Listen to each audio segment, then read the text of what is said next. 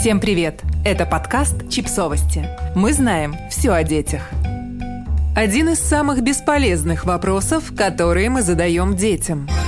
Американский профессор психологии Адам Грант объяснил, почему ребенка не стоит спрашивать, кем ты хочешь стать, когда вырастешь. Грант привел слова Мишель Обамы из интервью Опри Уинфри.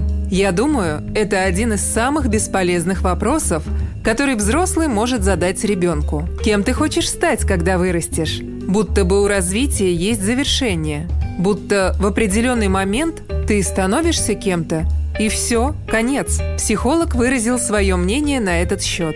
У некоторых детей скромные мечты.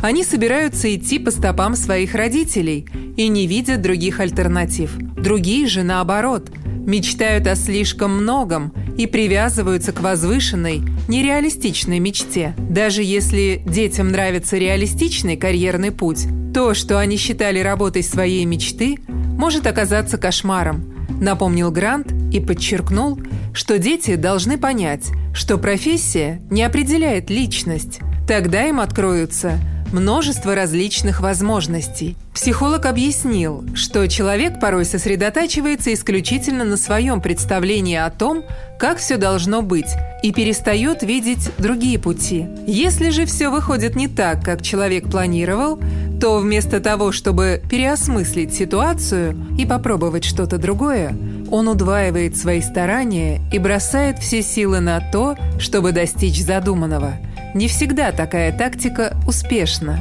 Профессор посоветовал, как вести разговор о будущей карьере с детьми. Если ваши дети хотят поговорить о том, кем они хотят стать, когда вырастут, дайте им понять, что не обязательно выбирать одну профессию. Они могут заниматься разными вещами. Устройте мозговой штурм и узнайте, что им нравится. Может, придумывать наборы лего, изучать космос, писать, тренировать футболистов или вести занятия по фитнесу на YouTube.